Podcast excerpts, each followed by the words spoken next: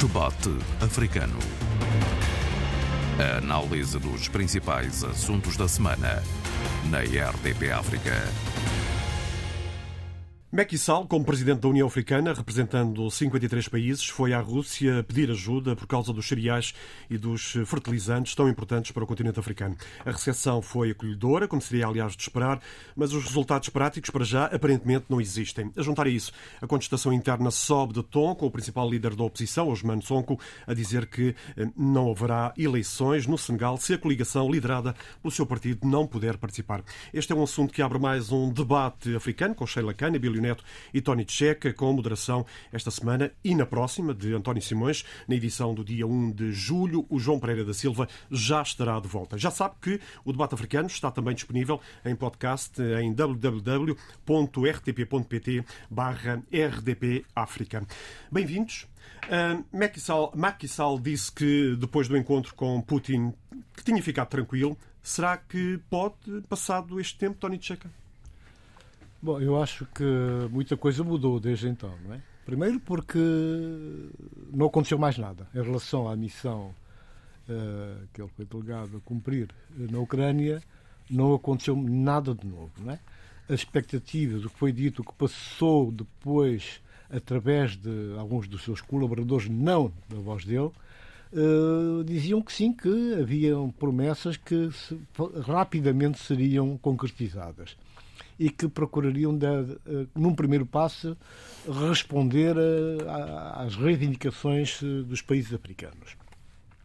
Agora, juntar isto tudo, ele está com uma série de problemas internos, está com problemas a nível dos seus pares na, na, na liderança da União Africana e, sinceramente, ele vai ter que rever alguns posicionamentos para poder encontrar uh, recuperar, portanto, toda um, uma esperança que foi depositada nele por vários setores da, da vida africana, não só da, da CDAO e da União Africana, mas outros, inclusive analistas, comentadores.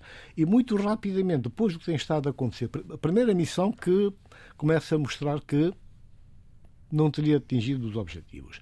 Segundo, porque a perspectiva da ida da missão à Ucrânia até agora também está num impasse e porque os seus, a nível da própria direção da, da União Africana, os principais países, os principais presidentes começam a pôr muitos mas. E então, e agora?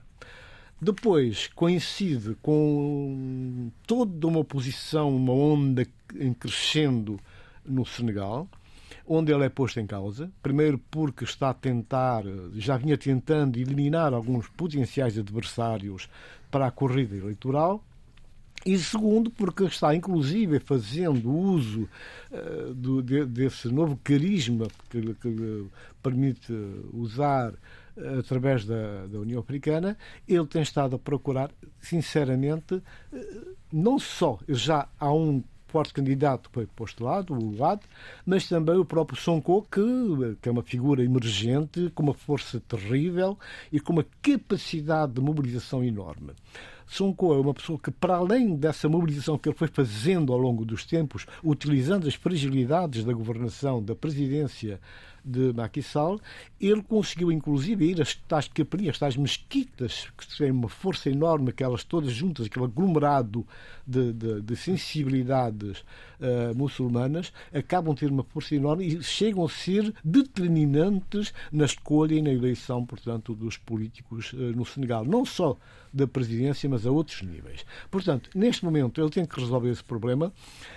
Uh, um dos objetivos agora é afastar, segundo toda a classe política da oposição é afastar Sonko e, e, se ele fizer isso, o próprio Sonko já disse, então não vai haver eleições no Senegal porque o povo não vai sair da rua. Podemos ter uma revolta no dia 31 de julho? Tudo é possível tudo é possível porque há um outro problema uh, subjacente a esta questão que tem a ver uh, com a relação do, do presidente do Senegal com o presidente da Guiné-Bissau. Uh, uma vez, por exemplo, chegaram a um acordo, os dois presidentes rubricaram todo um acordo de cooperação na área da, do petróleo e porque não passou pelos, pelos corredores que a lei manda e exige, a própria Constituição da República, o Parlamento guineense ainda em bom tempo, deu como nula essa, esse, esse, esse, acordo assumido pelos dois presidentes. E então aí o Macky Sall, que já tinha cantado mais uma vitória, e com, de facto, foi um ganho enorme em termos proporcionais, em termos de, de capital uh, a recuperar dessa, dessa negociata, eh, ele, portanto, estaria em condições com uma folga enorme, não só política, mas economicamente, para poder impor, de facto, as suas regras e continuar com a, eh, a sua política. Aqui há um dado novo, como chegaram já as notícias, uh, Senegal mais o Togo e a Costa do Marfim, são os três únicos países que não aceitaram assinar o protocolo de acordo da CDAO que impedia uh, uma terceira nomeação para Presidente da República. Foram os três únicos países. Os outros todos assinaram e esses três não assinaram, recusaram assinar. E um dos, uma das linhas era também, quer dizer, não só impedir uma terceira candidatura, como também uh, impedir que nos seis meses antes das eleições o chefe de Estado pudesse mexer na lei eleitoral. Eles não aceitaram, não, não rubricaram. Foram os únicos. Uh, Abílio, já era de esperar este, voltando ao encontro com, com, com, com Putin, e já era de esperar que não saísse nada de, de, de enfim, de grande sucesso uh, depois do encontro. Isto deixa uh, Macky Sall uh, em maus lençóis uh, dentro da União Africana, por exemplo? Sim, por uma, por uma série de razões.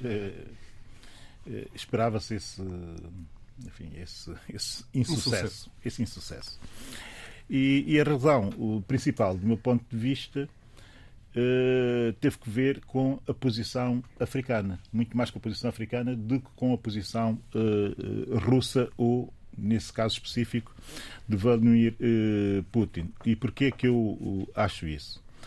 Acho que, vendo o comportamento do presidente Putin desde que se iniciou essa guerra, mas até poderíamos recuar um pouco, um pouco antes. Um pouco antes, quando eu digo um pouco antes, recuar pelo menos oito anos antes compreende-se que eh, é quase que impossível eh, dar como certo um compromisso com o presidente Putin. Porque eh, 48 horas antes da invasão à Ucrânia, eh, o presidente Putin jurava a pé juntos de que não ia invadir a Ucrânia. É preciso dizer-se dizer isso com essa, com essa clareza.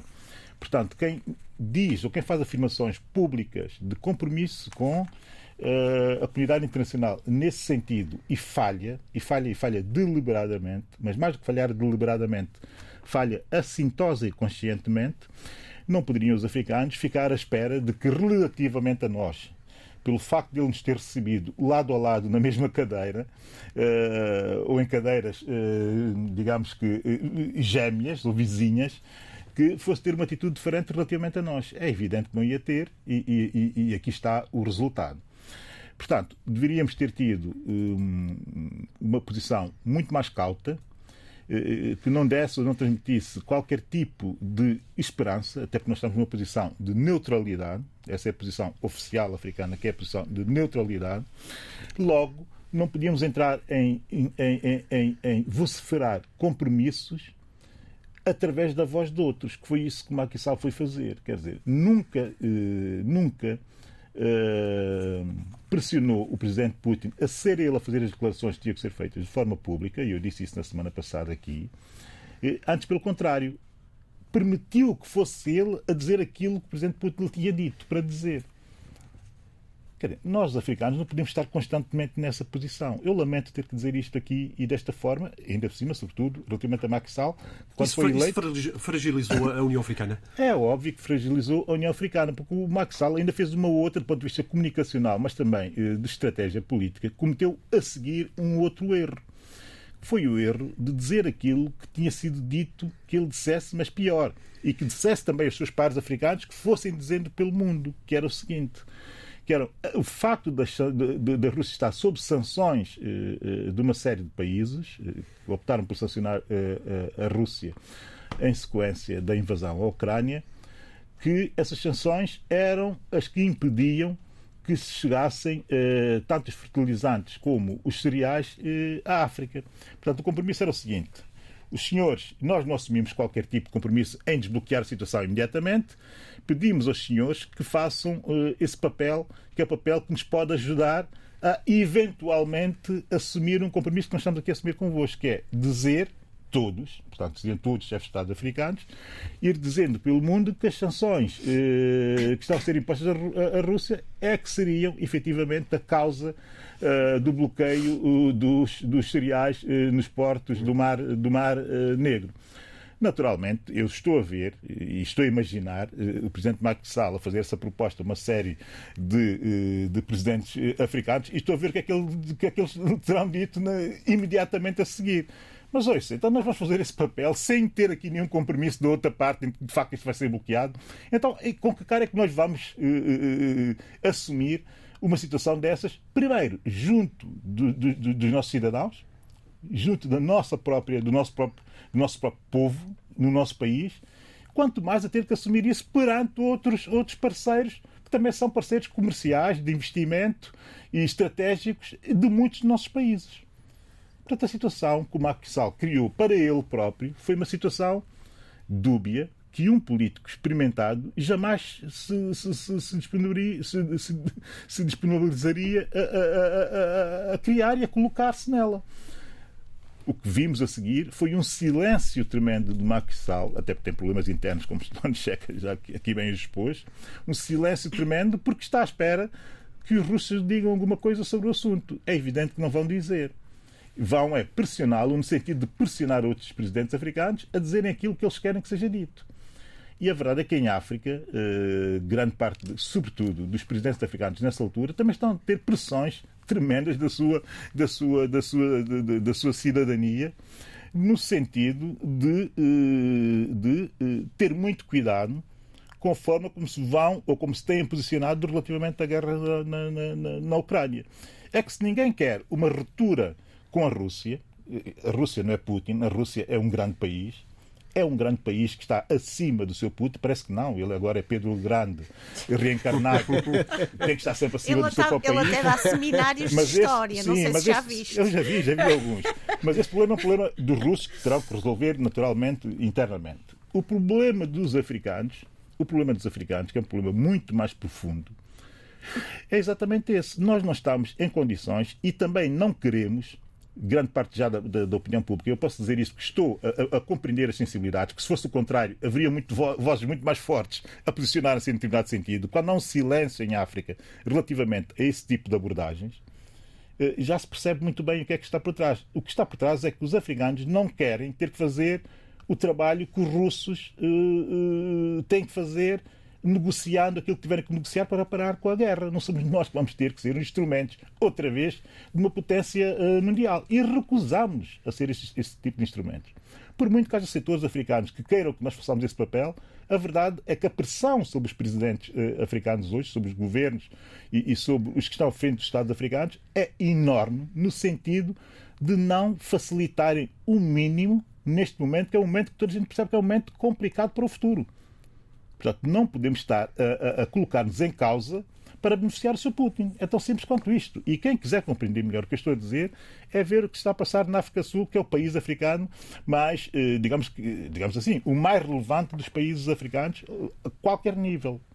A qualquer nível. E na África do Sul, o que está a passar é algo muito simples. A pressão sobre o governo, que assumiu uma postura eh, de neutralidade dúbia, sendo que o partido que apoia o governo não tem essa neutralidade dúbia, mas cai, para, evidentemente, para um lado, por questões históricas, de legitimidade, e até se quisermos, como já se usa esse termo eh, eh, na África do Sul, alguns comentadores e alguns opinadores, que é o da gratidão imperial, gratidão imperial perante a Rússia, não é? Portanto, já estão aqui a colocar a coisa a esse nível, e que daria aqui um outro grande debate, mas a verdade é que a pressão é tão grande que a Presidente do Senado, que foi a Moçambique e que foi também a Tanzânia, se eu me lembro, já não foi a África do Sul, ao Zimbábue, não foi a África do Sul para não incendiar ainda mais a situação interna do país e, sobretudo, dentro da própria ANC, que está a ser extraordinariamente pressionado a afastar-se, a distanciar-se dessa colagem eh, fácil e, e, digamos que, oferecida que está a fazer relativamente ao, ao regime do senhor, do senhor Putin. Putin. Isso diz tudo, do ponto de vista simbólico,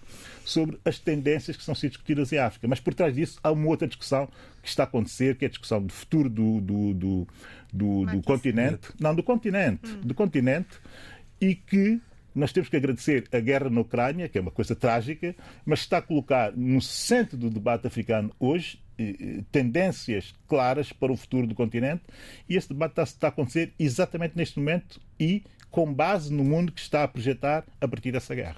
Sheila, e agora? Uh, há pouco o Abel falava do silêncio do Sall. Uh, eu acho que aqui nós estamos a passar um momento de de muitas perturbações. Esta visita de Sall trouxe várias reações, algumas muito explícitas, outras não outras mais silenciosas. Sall deu uma entrevista logo a seguir ao Le Monde Diplomatique, tentando retratar-se e retratar de, uma, de, forma cuidada a sua visita a, a, a, Putin, no fundo, não é Moscou, é a Putin. Pronto, vejamos a coisa assim. Também foi muitíssimo uh, criticado porque logo de seguida vai à França, vai a Paris e, portanto, ele aqui é visto como uma espécie de um enviado. Por um lado, é um enviado da União Europeia a Moscovo para tentar acalmar a situação, por outro lado, é também uma espécie de um, um, um colonizado mental que vai a Paris para pedir à União Europeia, neste caso, uh, Emmanuel Macron, uma certa contenção nas sanções para que a Rússia, neste caso Putin, não, não, não, não, não, não atuasse da maneira que está a atuar. Mas há aqui algo, nós estamos a esquecer aqui de uma personagem muito interessante na política atual russa. Estou a falar de Dmitry Medvedev, que tem sido uma personagem, não sei se vocês estão a par das declarações incendiário, incendiário. que ele tem. Ele disse no Telegram, se não estou em erro, do Telegraph, agora estou no, na minha memória, uh, está a falhar aqui um bocadinho, mas ele disse isto: o seguinte, eu odeio-vos, farei tudo para destruir o Ocidente. Isto é gravíssimo. Putin não está sozinho. Este ódio ao Ocidente esta, ou melhor, já há notícias, eu vi ontem uma notícia dizendo que Medvedev já diz: Nós não sabemos se a Ucrânia, em, daqui a uns anos, será a Ucrânia.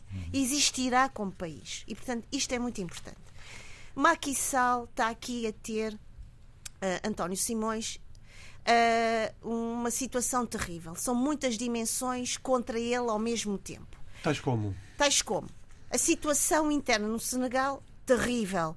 Nomeadamente, nós estamos a esquecer que as eleições locais recentes, no, fim, no princípio do ano, demonstraram uh, que a coligação de oposição tem uma força brutal. Uhum. Uh, em questões económicas, e há pouco quer o Tony Checa, quer o Abílio falaram nisso, a pressão, nomeadamente a pressão geracional que já vem com uma, um ressabiamento e uma zanga terrível, nomeadamente em 2021, com a pandemia, com a Covid, com todas as, as consequências que isso trouxe para a geração atual, a geração que está no ativo, sem futuro, que se coloca, logicamente, juntamente com Zman Sonk e outros líderes da oposição fortíssimos, uh, coloca-se do lado dele. Porquê? Porque estes líderes salientam e e, e dão voz a, estas, a estes problemas, a estas vulnerabilidades que há pouco o Tony Checa dizia, que Sall não consegue estar a, não consegue uh, resolver e que as eleições locais de 2022 inicia, uh, do início do ano mostraram e foram um barómetro para estas eleições que vêm aqui a seguir, dia 31 de julho. Depois, esta anulação da candidatura da, da coligação que tem como forte uh, presença Osman Sonko, que ele já avisou que que vai para a frente, que não vai parar, é importantíssimo. Depois, uh, o Senegal está a passar, para além das questões ao nível económico, não nos podemos esquecer que, ao nível da saúde pública, recentemente tivemos uma situação terrível. Uh, 11 recém-nascidos morreram num hospital. E se nós nos lembramos, foi isso que obrigou Macky Sall a não estar presente em, na Guiné Equatorial, em que depois foi substituído por João, João Lourenço. Temos esta situação uh, aqui interna muito difícil para Macky Sall uh, no Senegal. Temos também várias críticas ao nível da União Africana que Tony Checa e uh, Abílio Neto referiram. mas também ao nível mundial também está a ser altamente pressionado e há pouco e também a CDAO e há pouco o, o Tony Checa dizia muito bem Senegal, Togo eh, e Costa de Marfim foram os únicos países nos, dos 15 países da CDAO que recusaram a fazer esta esta hum, esta emenda uh, no que diz respeito aos mandatos presidenciais e também a alteração das normas eleitorais seis meses antes de cada eleição. Portanto, Macky Sall está aqui a ter uma, uma, digamos, um tsunami em cima dele. Agora, há aqui uma coisa que eu queria dizer e que era importante dizê-lo, porque é também preciso criar contraditórios no nosso debate. A primeira coisa é que o Abílio tem sempre esta uh, atitude boa de criar consensos ao nível do, do nosso continente mas eu tive cuidado de ouvir alguns debates que algumas pessoas, amigos, me foram enviando. E mesmo ao nível do Senegal, não é consensual esta nota negativa da, relação, da, da, da ida de Macky Sall ao, à, à, à Rússia. É claro que não. Ok. Esta é a primeira coisa. Segundo, uh, nem todos veem esta figura de Macky Sall como uma figura não grata, desmerecendo ou colocando-se no lugar de pedinte, como eu já vi em algumas situações, em alguns textos. Mas é preciso também dizer o seguinte: mal ou bem, nós saímos do nosso continente, mal ou bem, nós, continente africano, estamos a ver-nos na figura de, de Macky Sall e estamos a ver uma determinada do, da nossa imagem, daquilo que fizemos e daquilo que fomos fazendo e das consequências das nossas ações e das nossas decisões.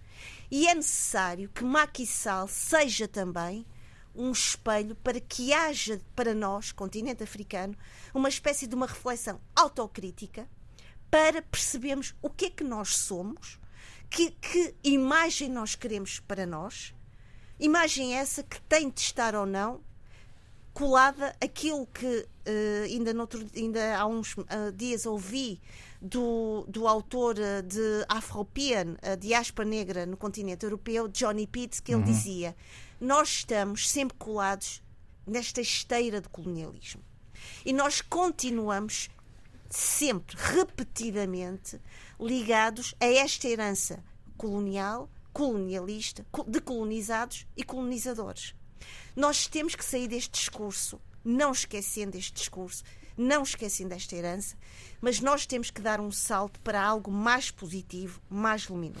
O que é que eu quero dizer com isto? Quero dizer que nós estamos extremamente incomodados também, e isso era importante aqui refletimos entre nós, é que a figura de Sall, esta viagem de Sall, é também o nosso espelho do nosso continente africano, que nos obriga a fazer uma espécie de uma reflexão histórica do passado, uma reflexão histórica do nosso presente atual e, como dizia há pouco o Abilo, uma reflexão histórica de como faremos o nosso salto para o futuro. Uhum. Porque não nos podemos esquecer do seguinte: é que eu, fui, tive, eu tive esta curiosidade. Osman uh, Sonko e também Barthélemy Dias, grandes opositores senegaleses a Macky Sall e à sua governação, têm cada um deles 47 anos. É uma geração jovem no ativo. A geração que tem estado a bloquear, no fundo, o desenvolvimento de uma cidadania mais inclusiva é também uma geração que esteve implicada altamente implicada em todas as nossas narrativas e nas uhum. nossas histórias de libertação nacional panafricanista. E é, portanto, preciso colocar estas duas narrativas, estas duas uh, histórias do continente africano, colocá-las frente a frente para que esse salto seja possível no futuro. Porque senão nós vamos dar esse salto cheio de ressabiamentos, cheio de silêncios e cheios de algo que eu acho que é profundamente perigoso. É, é eu... só, só para terminar, Abilo, é criarmos uma espécie de vingança, uh, de espera de vingança para podermos novamente retomarmos ao passado e finalmente lembrarmos disto. Brasil, e eu tenho falado sobre isto com vários colegas meus, nomeadamente houve um colega meu que está neste momento na UTAD, na Universidade de, de Trás-os-Montes, que ele dizia: Eu não quero mais viver no meu, no meu país porque é um país constantemente assombrado pela ditadura militar, pelo pensamento da ditadura militar e continuamos a ter essa ditadura militar em Bolsonaro. Tony uh, Sheila, uh, com certeza que tocaste nos pontos, uh, alguns bastante importantes, cruciais mesmo, para entendermos o que está a passar. Uh, há um pormenor, quando citaste ali o antigo primeiro-ministro Medvedev, uh, parece que eles têm, falam em duas direções. Porque se reparares o discurso do Lavrov, ele disse agora há dias que a Rússia não está completamente limpa, mas que não tem vergonha do que é. Portanto, ele vai deitando, de um lado, extremiza as posições e agrada alguns setores, e até internos, se calhar, e não só. E, por outro lado, há depois quem aparece com toda uma diplomacia. E falando de diplomacia, eh, voltamos à questão do, do Sall, do Senegal. Uhum. Porque não esqueçamos que a grande eh, muralha diplomática com capacidade instalada, com todo um background, com toda uma história, eh, a, dimensão planetária, temos o Senegal. Tem uma diplomacia bem mais forte que muitos países do Ocidente, muitos países europeus. Uhum. Uma diplomacia instalada em tudo, são órgãos eh, ligados às Nações Unidas, à área financeira, diplomática, económica. Tem gente capaz que não faz nada mais do que lobbies. Tem uns uhum. lobbies uhum. fantásticos. Portanto, ele não é nenhum coitado nesse aspecto e tem aí muita gente para o agarrar. Agora, tudo isto que acabamos de dizer agora, os três, não é? faz crer que, portanto, que realmente se abriu, se abre um espaço novo uhum. de alguma esperança por parte de, de, de Ucrânia.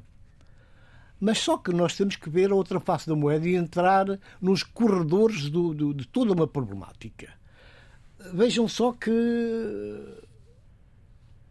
há analistas ocidentais, alguns ingleses, por sinal, que têm vindo a pôr em causa como é que todo este processo vai ser conduzido a partir de hoje. A partir de agora. Uhum. O, o Michael Clark, o conhecido especialista britânico, ele diz mesmo que ele admite que se avizinham situações de alta conflitualidade no seio dos países da União Europeia, uhum. chama a atenção para a possibilidade, devido a essas contradições, virem criar as premissas necessárias para a eventualidade de uma terceira guerra mundial, e depois diz que é preciso que a opinião pública seja alimentada com informações concretas. E chama a atenção, portanto, para uma certa desilusão da opinião pública internacional mesmo europeia, no que diz respeito à assunção dos custos desta guerra. Bom, e como se não bastasse essas análises, eu citei só aqui o, o Michael Clark, mas há outros analistas que uh, aninham nesse diapasão, nós temos casos novos.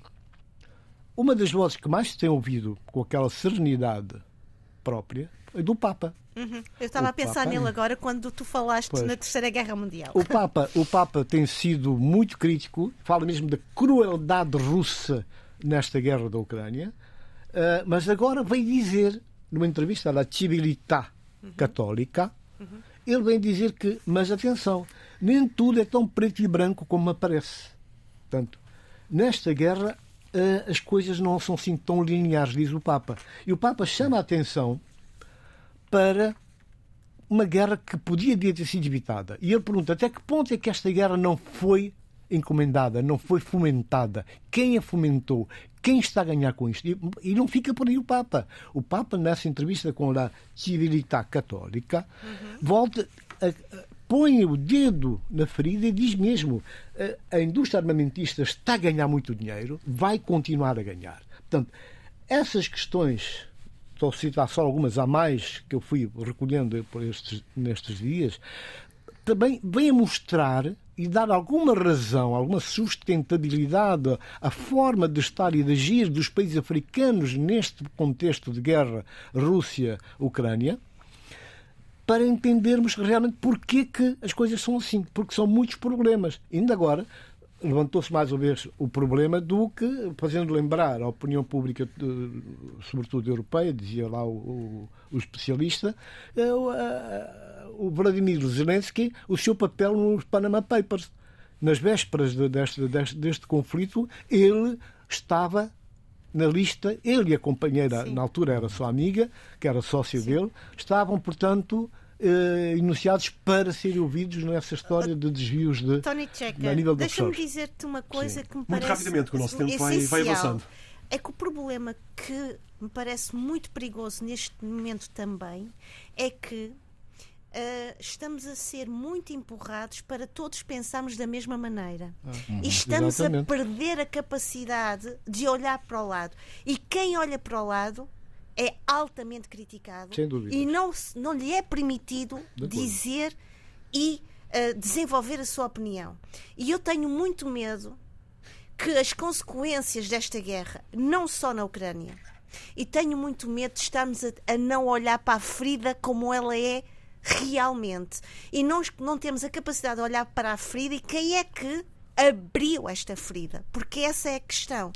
Quem é que está por detrás? Porque eu continuo, eu acho, e tenho pensado muito isto com outras pessoas, a Ucrânia é apenas um, uma, uma ferramenta, um, um pretexto para outros objetivos. Para outros objetivos. Exatamente. A, o, a guerra, só um bocadinho, a guerra fria, a, hipocrisia dos Estados Unidos, que também é a hipocrisia do, da Rússia, e não só, está a utilizar a Ucrânia como uma forma de atuarem e exercerem aqui uh, uh, a sua autoridade, a sua hegemonia e a sua capacidade de perceber quem consegue ir mais longe. Muito bem, e o continente africano... muito bem. Deixa-me só acabar agora o que eu estava a dizer, que é só um ponto e saio já daqui. É, é, é rápido há umas, falaste de feridas, e há uma chaga enorme que se abriu agora, que nós todos estamos a sentir o fedor, que é esta, é esta negociata entre o governo britânico ah. e, e, o Ruanda. Ah. Isto ah. é uma coisa altamente vergonhosa. É, é, é uma situação insustentável, intolerável, que cheira mal e nós não podemos, de forma alguma, pactuar, aceitar ou deixar silenciar esta questão. Isto é negócio de pessoas pessoas que valem dinheiro. E se nós uh, levantarmos uh, a nossa visão para o horizonte e para os diferentes problemas que existem com gente deslocada, gente a querer migrar, por razões que todos nós temos, vamos aqui enunciar outra vez, somos partes de falar nisso, sinceramente, esta negociata tem que parar. E as organizações internacionais têm que ter António uma voz Checa, ativa. deixa-me dizer-te isto totalmente de acordo e dizer, e peço desculpa, António Simões, não, não faz mal. é rápido, dizer só o seguinte, mais uma vez isto é também uma forma para nós, africanos, de olharmos para esta situação deste vergonhoso, uh, uh, despoderado e, se me permite, macabro uh, negociata entre o Reino Unido e o Ruanda. E por acaso foi interessante, porque vi alguém uh, a dizer então o Paul Kagame, que é o novo panafricanista, está a entrar nestas negociatas. Onde é que nós estamos como africanos, não é? Onde está a nossa dignidade e respeitabilidade? E somos ágeis a dizer, por exemplo, a Macky que ele é um enviado, um colonizado. E nós onde é que nós estamos como africanos quando nos deixamos, uh, de certa maneira, ir nesta onda uh, terrível, porque é terrível, é uma, onda de maré suja. humanamente terrível. E mais, depois é preciso olhar para quem está por detrás de todo este esquema.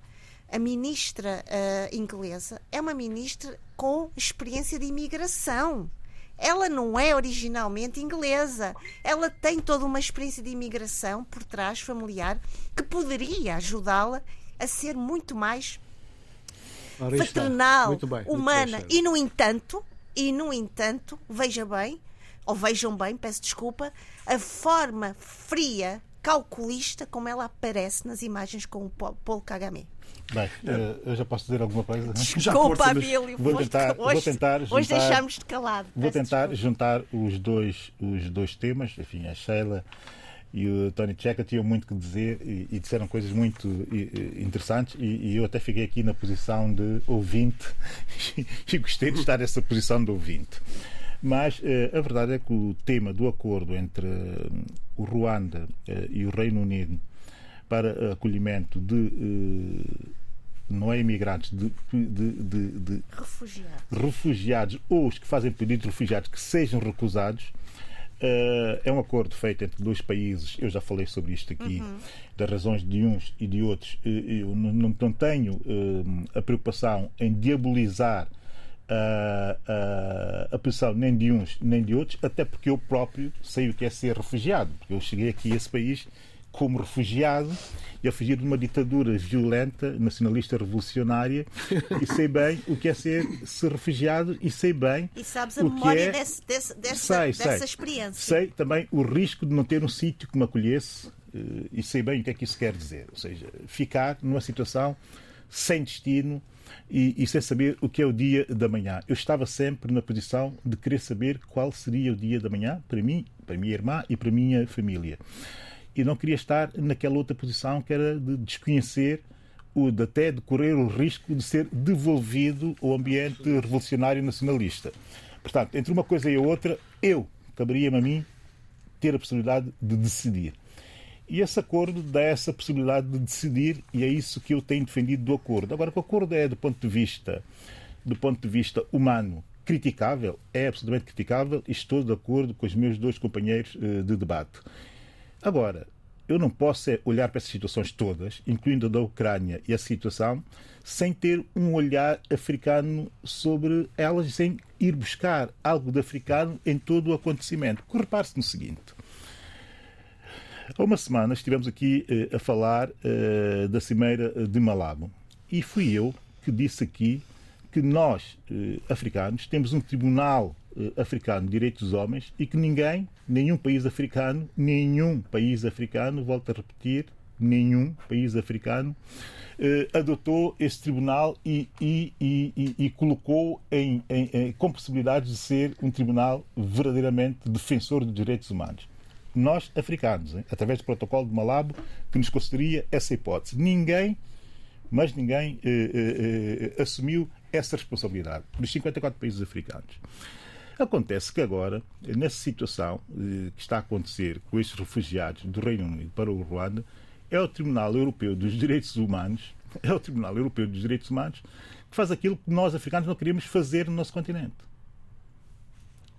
Essa responsabilidade é que nós temos que assumir e não há forma de fazer a não ser assumir a responsabilidade de fazer as coisas bem feitas temos que assumir a responsabilidade de fazer as coisas bem feitas. E vou ligar agora essa situação, que é a situação de responsabilização do continente perante as suas responsabilidades, com a situação da Ucrânia que nós vimos falando uh, um bocadinho da evolução da situação da Ucrânia. Efetivamente, o Papa faz umas declarações, são umas declarações que têm que ser refletidas. Muita gente está a tentar compreendê-las em, em, diversas, em diversas nuances. Eu não entro nisso, porque isso seria alimentar uh, exatamente o jogo que eu não quero alimentar, desde que, desde que nós estamos aqui a comentar esse, esse, esse, essa guerra, essa invasão, que eu disse que teria sempre um olhar, ou olhar para, para, para, para, para, para a África. Mas o Papa diz é um pouco o reflexo das tendências que estão a ser discutidas no continente a pensar no futuro, como eu dizia há bocado, e a Sheila soube bem sublinhar. E o que é que está a acontecer no continente exatamente neste momento? Está a acontecer o seguinte: não é uma questão só geracional, é uma questão de entendimento do que é melhor para os países e o que é melhor para o continente. Isto não é não é feito, não está a ser feito de forma a criar consensos. Está a ser feito é na base, se calhar até, de propostas de ruptura.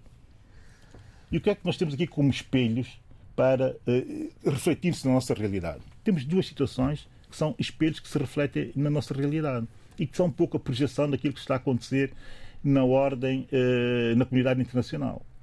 Primeiro, o que os africanos não querem é uma geração, e sim, é uma geração, mas também é um setor que esteve silente durante demasiado tempo, que recusa-se a ter regimes de homens fortes, recusa-se a olhar, por exemplo, para a Rússia, ver um regime como Putin e querer replicá-lo no seu país, porque isto já temos com fartura no continente. Antes, pelo contrário, a tendência de futuro é exatamente confrontar esses homens fortes, como está acontecendo no Senegal. como está a acontecer na África do Sul, como está a acontecer no Zimbábue. Eu podia enumerar uma série de países onde está a acontecer, que é a maioria do continente africano. Não queremos regimes de homens fortes, de homens que falam por nós como se fosse a nossa voz. Quando o que nós estamos a pedir é diversidade e propostas alternativas àquilo que é a nossa realidade. Portanto, o Putin aparece ao nível de algumas elites africanas como o seu espelho, mas são as elites que têm estado a fazer o status quo africano. Isto é clarinho. É clarinho. Por muito que utilizemos, por muito que utilizemos a ideia eh, de que o Putin está a fazer uma guerra para nós, ou por nós, que é o combate ao Ocidente, a verdade é que quem está a ter que combater os homens fortes do continente africano são os africanos. E não estamos com grandes ajudas de nenhum ocidentais. São os africanos estão a querer criar espaços de liberdade onde possam efetivamente ter propostas alternativas de governação e transformação do continente de forma endógena. Querer estar sempre naquela questão da gratidão imperial, imperial relativamente à Rússia, mas também colonial relativamente aos ex-colonos do continente. E a querer jogar este jogo da, da dicotomia de um e de outros, com base numa história que é a nossa história, e ficar presos nessa história, não vai correr bem. Não corre bem. não corre bem e, no momento, como aquele que se propõe o mundo para o próximo futuro, não teremos espaço sequer para autonomia, seja que nível for. Daí o que está a acontecer tendência no continente é exatamente isto: é há uma, um setor que não tem que ver só com as gerações. Por acaso, até ele tendencialmente é de uma geração mais próxima, uh, uh, uh, enfim, a juventude, se quisermos, como quisermos colocar, como no Ruanda, eu posso dar N exemplos, como aconteceu no Sudão, como está ainda a acontecer no Sudão. Oh, Bill, desculpa só interromper do, do, do, da nossa geografia. Mas o que estão a pedir é, já não queremos governos nem regimes de homens fortes isso é quase que unânime ao nível desse setor. E depois há um outro setor que está confortável com o regime de homens fortes. temos, que avançar, temos que avançar, o nosso tempo vai caminhando para o fim. Um, vamos ter eleições francesas já no próximo domingo. Um, o que é que vai acontecer na segunda-feira? O que vai acontecer é que dizer, é o grande ponto de interrogação. Com todas as implicações que Com ter. enormes implicações, não só uh, a nível da França, da Europa, mas na relação, portanto, com o mundo todo. Uh, isto aqui faz-me também voltar um bocadinho aquilo que o Abílio falou um bocado, porque eu estou de acordo com ele. Não há homens fortes. Homens fortes para mim é igual a ditadores, musculados. Não. Mas de todos os lados. Não podemos alinhar cegamente nem com a Rússia, nem com ninguém. Não podemos ser seguidistas sem crítica em relação aos Estados Unidos da América, que é de homens fortes também. Nós tivemos experiência que acabou há pouco tempo com aquele senhor que foi presidente, e agora estamos a ver o Biden também, portanto, um homem forte a ditar as leis, Sim, que é uma guerra que é entre os Estados anos, Unidos. Em quatro anos correram com aquilo que tinham é, correr e vão Exatamente. Biden Sim, correram até, correr. vamos a ver, que ainda não acabou. Sim, mas está pode, pode vir, mas será uh, democraticamente oh, eleito. Oh, oh, oh, Tony Checa, deixa-me deixa só... É, não, não, vou já terminar. Não, nem em, relação, nem em relação a uns nem a outros. Nós temos que ter o sentido crítico, porque a África nunca propôs um combate de de, de guerrilha, de, de, de, intensidade bélica. A África tem feito um combate político sereno, mas muito sereno, com a Europa, para conseguir uh, reposicionar-se, para conseguir corrigir erros passados e conseguir colocar os seus problemas na agenda e serem tratados de igual para igual. Portanto, essa é que é a questão que tem que ser, independentemente das questões geracionais, independentemente das coisas políticas. Nós estamos a ver as transformações na América Latina e, oh, onde se desenha agora, portanto, todo o mapa cor-de-rosa, portanto, a esquerda, portanto, vai assumir o poder na parte dos países. Exatamente. Então, problemas são questões que, que é acontecem. Então, assim então essa, essas, essas mutações são significado, significam de, uh, democracia, claro. umas mais avançadas que outras, Sim. e o que nós temos que também fazer é olhar a África com olhos de ver e respeitar, portanto, aqueles que não alinham cegamente. Isso é importante. Ah, mas oh, Tony Checa, deixa-me deixa, deixa dizer-te é? uma coisa. Eu acho que esta é? ideia. Tony Checa, deixa-me dizer-te uma coisa que o Abel dizia dos homens fortes.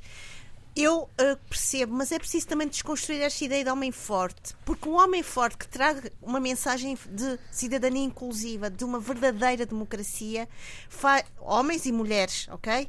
É importante, não só para o continente africano, mas também para todos os outros continentes. Isto é a primeira coisa que eu acho que é importante não trazer uh, um conteúdo negativo ou um significado negativo às nossas palavras. Uhum. E isso é importante, porque daqui a um bocadinho estamos, vamos ter medo de falar e vamos ter medo de usar palavras. Exato. Ok? Isto é a primeira coisa. Geracionalmente, Tony Check e Abílio, uh, é importante olhar para aqui. Porquê é que eu digo isto? Porque somos uh, a geração que eu estou a falar é uma geração de pós-70, pós independência no nosso continente africano. Aquela que chamam pós-panafricanista. Pronto, é uma geração que tem quase a minha idade. Uh, uh, Osman Sonko tem 47 anos, outros têm quase a minha idade. Vá. É uma geração que também importa aqui dizer o seguinte: que estão muito ligados a pais, familiares, amigos e não só, que trouxeram para a sua educação, para a sua memória, mágoas, experiências altamente marcantes e traumatizantes e que querem dizer um basta e um não e que têm consigo esta disponibilidade e esta abertura para dialogar de uma forma inclusiva com o passado, de uma forma política, de uma forma histórica, de uma forma económica, social e cultural e, acima de tudo, identitária. Ok, não vamos, então deixa-me então responder não, ao Deixa-me dizer só isto. Não vamos, mesmo ao nível, agora falando há pouco eu da, fico, da... eu fico tipo ouvinte aqui. Não vamos, não, mesmo ao nível, só rapidamente, mesmo ao nível do que se está a passar em França, eu acho que é muito interessante o que está a acontecer em França, porque Macron veio com uma mensagem forte fez o homem forte a partir dessa mensagem e está a perder essa, essa, essa hegemonia e essa força.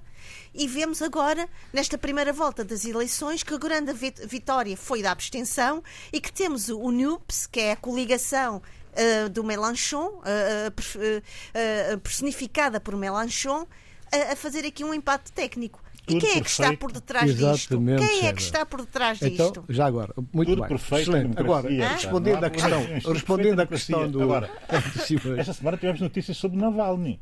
Sim, sim, sim. sim. Temos notícias sobre Navalny, portanto. Okay. O que eu não quero mas, é a vamos, vamos deixar Mas vamos ficar, vamos ficar ainda em França, só okay. um para responder a questão. Eu, eu acho que nós estamos a falar. Navalny. Isso não quero. Claro. Não, não. Estamos a falar de um país.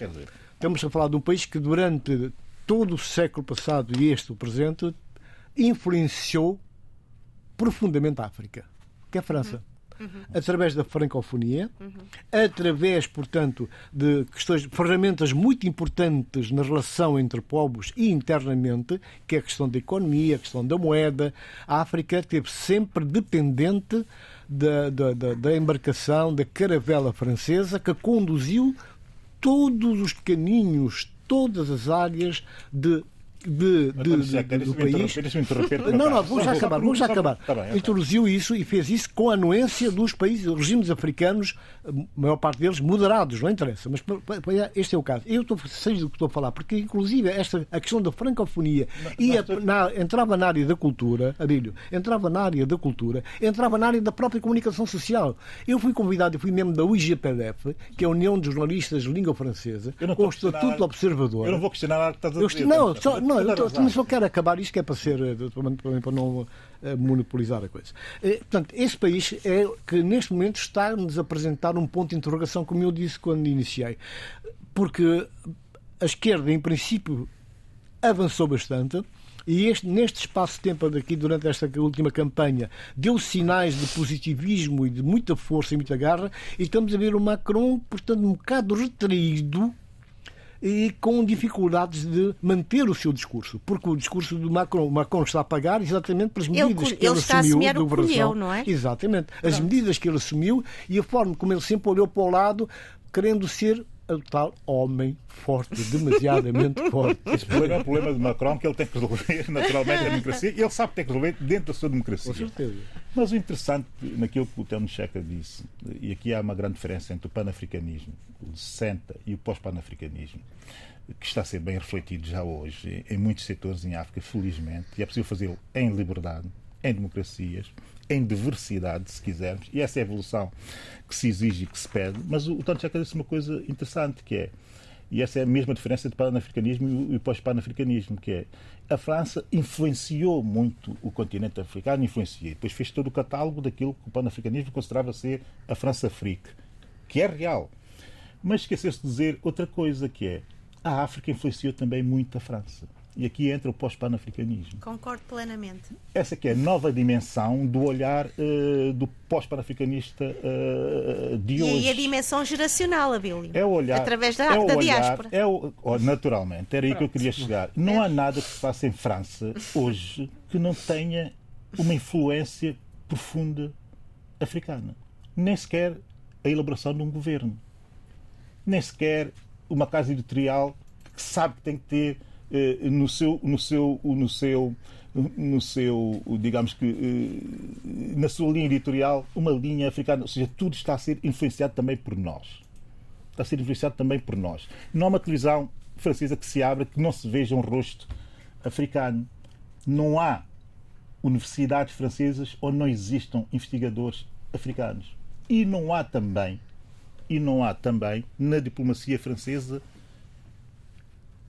digamos que, visão ou relatórios onde a África não tenha peso específico. E esse peso é um peso de ganho pelos africanos. Ninguém nos deu. Ninguém nos deu esse peso. Esse é um peso de ganho por nós, na diáspora e do continente, e que temos é que saber rentabilizar esse peso.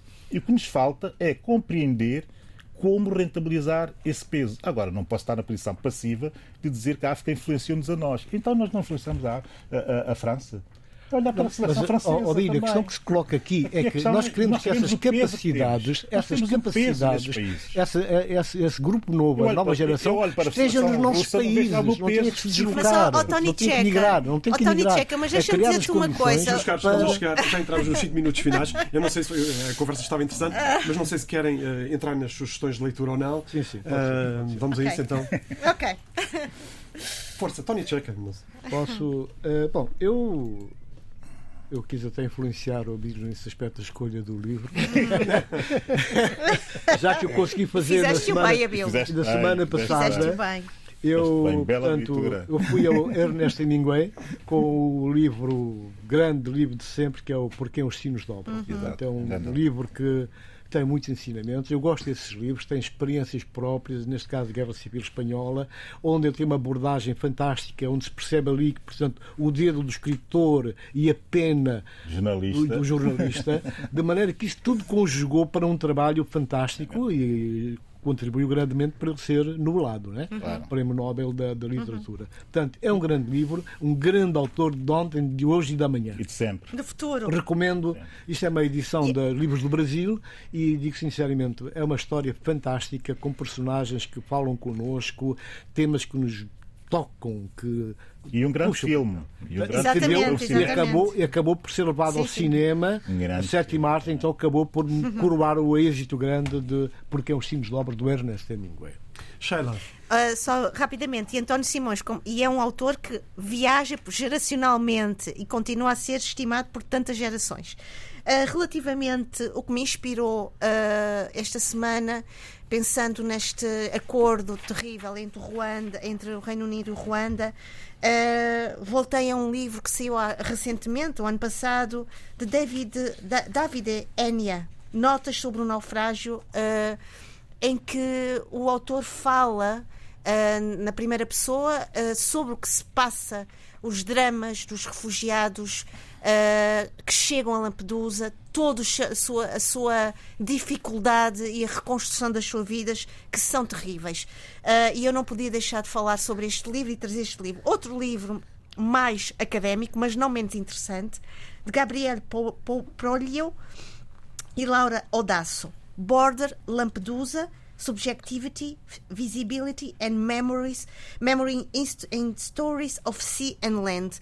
Há pouco ouvindo o Abílio, só para dizer o seguinte: uh, a memória de quem sai dos seus países, que chega a um outro país e que tem que reconstruir uma vida nova, e sempre com este ponto de interrogação, é algo que está sempre e que viaja sempre connosco. Pois. E eu vi isso na minha família, em famílias muito amigas, e vejo isto que também passa para nós, gerações atuais.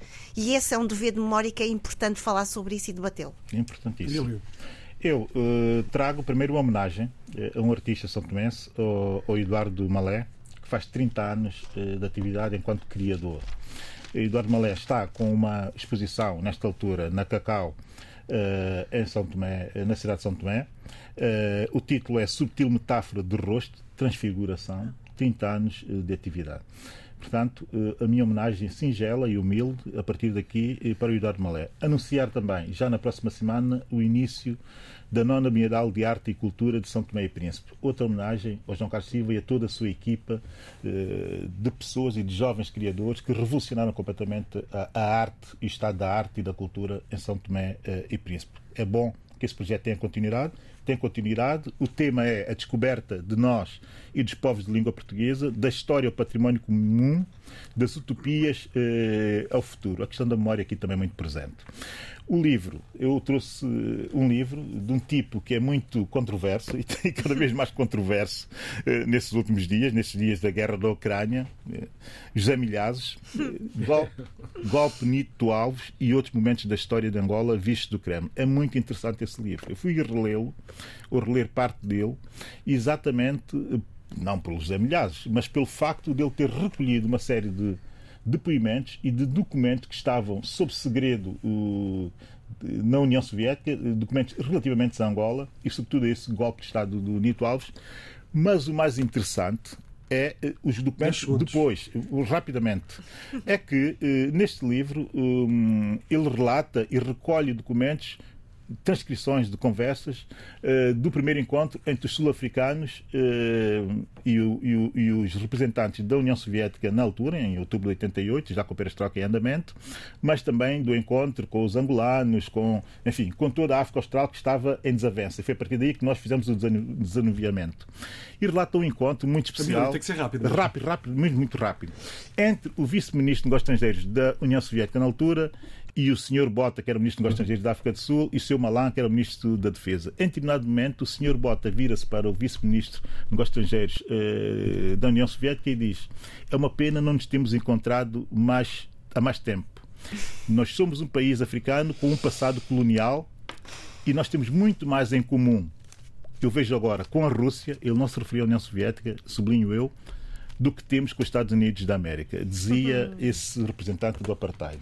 O e é interessante africano... ver hoje, e termino, que eh, na África do Sul eh, temos de um lado uma parte da ANC a defender naturalmente o Sr. Putin e do outro lado os terre blanches, os supremacistas brancos do outro lado a defender também o Sr. Putin. Vejam bem esse contraste. O debate africano chega ao fim, já sabe, regressamos na próxima sexta-feira. Debate africano. A análise dos principais assuntos da semana na RDP África.